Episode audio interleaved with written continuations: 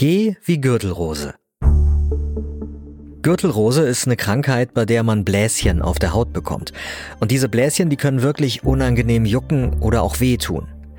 Gürtelrose wird so genannt, weil diese Bläschen am Körper dann oft so die Form von einem Gürtel haben. Der Grund für Gürtelrose sind übrigens bestimmte Herpesviren, also kleine Erreger, die uns krank machen können, wenn sie in unseren Körper kommen. Wie bekommt man Gürtelrose? Also dafür müssen die Herpesviren schon in unserem Körper sein. Und die kommen meistens in unseren Körper durch eine Krankheit, die die meisten von euch wahrscheinlich zumindest vom Namen her kennen, nämlich Windpocken. Viele hatten das mal als Kind. Und wenn man Windpocken hat, dann bekommt man einen Ausschlag mit Bläschen im Gesicht, am Bauch und am Rücken. Und auch dieser Ausschlag, der juckt ziemlich doll. Wenn man jetzt nach den Windpocken wieder gesund geworden ist, dann sind die Viren aber trotzdem nicht komplett weg aus dem Körper, sondern die machen quasi Pause. Also eigentlich gehen die schlafen und zwar in Nervenknoten in der Nähe des Rückenmarks.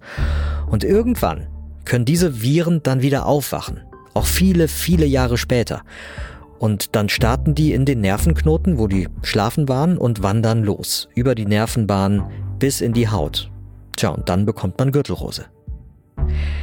Warum die Viren irgendwann aufwachen, ist schnell erklärt. Das kann zum Beispiel passieren, wenn die Körperabwehr geschwächt ist, weil man krank ist oder sehr alt, aber auch wenn man Stress hat, kann man Gürtelrose bekommen oder wenn man bestimmte Medikamente nimmt.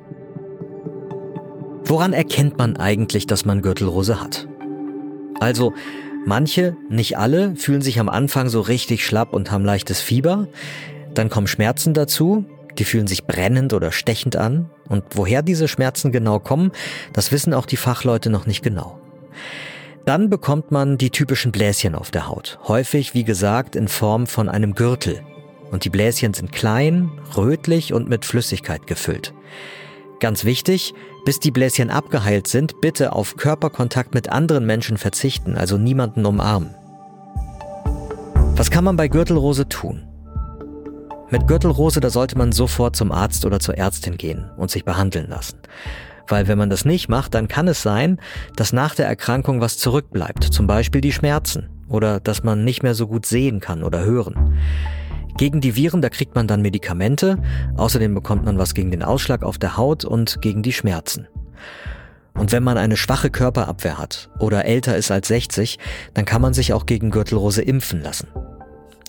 Und, das ist auch noch ganz wichtig zu wissen, auch wer noch nie Windpocken hatte, der kann sich bei einem, der gerade Gürtelrose hat, auch damit anstecken.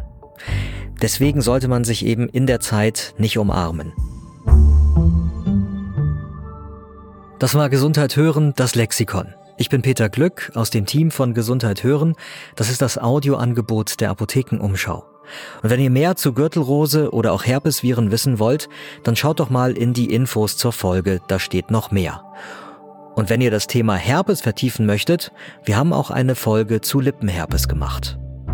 Wenn euch dieser Podcast gefällt, dann sagt's doch gerne weiter.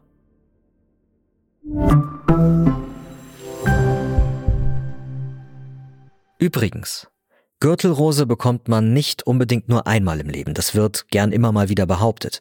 Aber Forschende aus den USA, die haben herausgefunden, dass etwa jeder Sechzehnte, der schon mal Gürtelrose hatte, nochmal an Gürtelrose erkrankt. Und woran das liegt, das haben die Wissenschaftler auch gleich geklärt, nämlich daran, dass sich einige Viren auch nach der Gürtelrose in Nervenknoten zurückziehen und wieder wach werden können. Genau wie nach den Windpocken also.